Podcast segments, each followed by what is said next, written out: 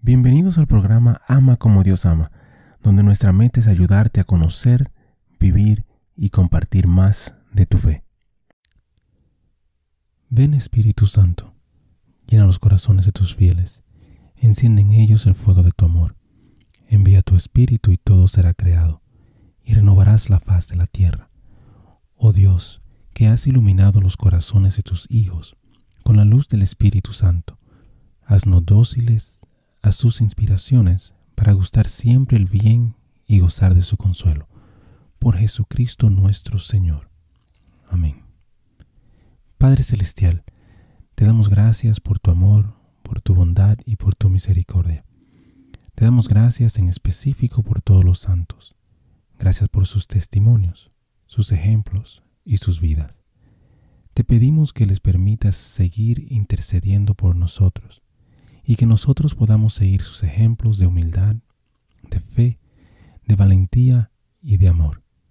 Guíanos, Señor, a través de esta reflexión y dirige nuestro camino hacia ti. Amén. Santa Rosa de Viterbo, Santo del Día para el 4 de septiembre. Incluso cuando era niña, Rosa tenía un gran deseo de rezar y ayudar a los pobres. Mientras todavía era muy joven, comenzó una vida de penitencia en la casa de sus padres. Era tan generosa con los pobres como estricta consigo misma. A los diez años se convirtió en franciscana seglar y pronto comenzó a predicar en las calles sobre el pecado y los sufrimientos de Jesús. Viterbo, su ciudad natal, se rebeló contra el Papa cuando Rosa se puso del lado del Papa contra el emperador, ella y su familia fueron exiliados de la ciudad. Cuando el lado del Papa ganó en Viterbo, a Rosa se le permitió regresar. Su intento a los 15 años de fundar una comunidad religiosa fracasó y volvió a una vida de oración y penitencia en la casa de su padre, donde murió en el 1251. Rosa fue canonizada en el 1457. Reflexión.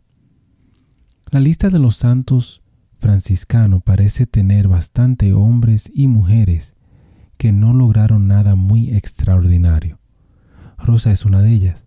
No influyó a papas ni a reyes. No multiplicó el pan para los hambrientos y nunca estableció el orden religioso de sus sueños pero ella hizo un lugar en su vida para la gracia de Dios.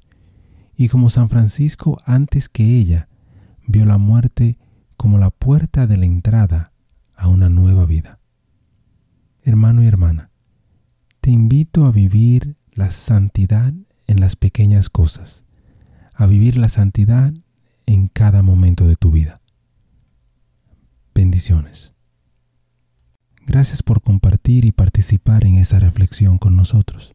Te invito a suscribirte al canal y a compartir la reflexión si piensas que puede ser de bendición para alguien más. Que Dios te bendiga y te ayude a ti y a tu familia.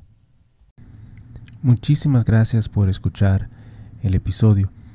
Eh, te pido y te invito a que si te gustó el programa, si te gustó el episodio, si te gustó eh, la charla, que lo compartas. De igual manera te pido y te, ruego que ores por nosotros, que ores por este ministerio. Y que si te gusta también que puedas buscar en nuestra página, visita nuestra página amacomodiosama.com, nuevamente amacomodiosama.com, para encontrar artículos, canciones y oraciones, las cuales espero en Dios que te ayuden a conocer, a vivir y a compartir tu fe. Bendiciones, que Dios te acompañe hoy y siempre.